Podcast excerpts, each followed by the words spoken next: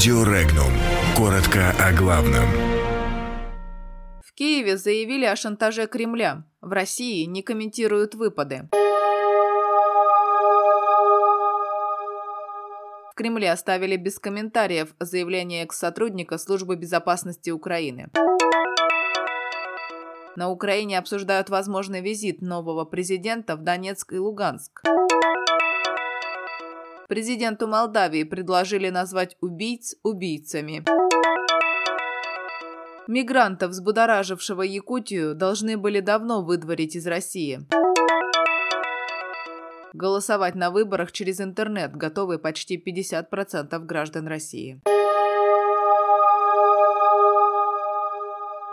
Пресс-секретарь президента Дмитрий Песков не стал комментировать заявление бывшего сотрудника Службы безопасности Украины Василия Прозорова о том, что после событий 2014 года на Украине он стал работать на российские спецслужбы. Официальный представитель Кремля заявил, что он не располагает какой-либо информацией по этому вопросу.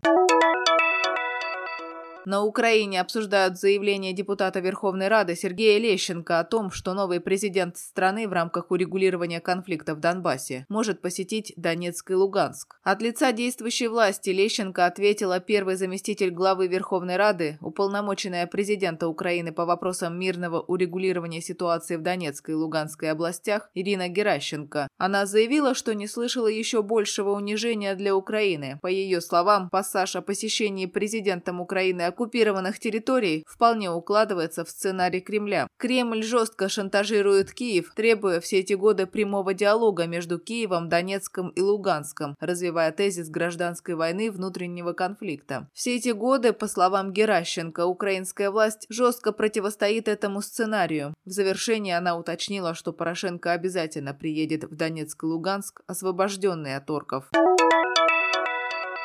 В интервью Приднестровскому официозу президент Приднестровской Молдавской Республики Вадим Красносельский публично задал президенту Молдавии Игорю Дадону пять вопросов. Один из них – готов ли какой-нибудь политик, в том числе и Игорь Дадон, дать юридическую и историческую оценку событиям 1992 года и наказать тех, кто убивал мирных жителей Приднестровской Молдавской Республики.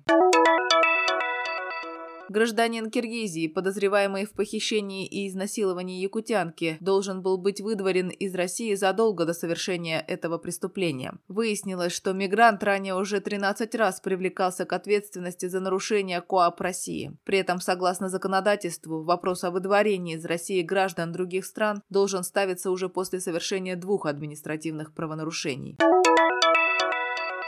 В России выросло число граждан, считающих, что нужно разрешить избирателям голосовать удаленно через интернет. С 34% в 2018 году до 47% в 2019 году. При этом 50% граждан заявили, что не стали бы участвовать в голосовании через интернет. Чаще противники удаленного метода голосования – это пожилые люди старше 60 лет, со средним образованием и те, кто не пользуется интернетом. Главные причины отказа от онлайн-голосования голосования, мошенничество, ненадежность подобной системы и сохранение тайности голосования.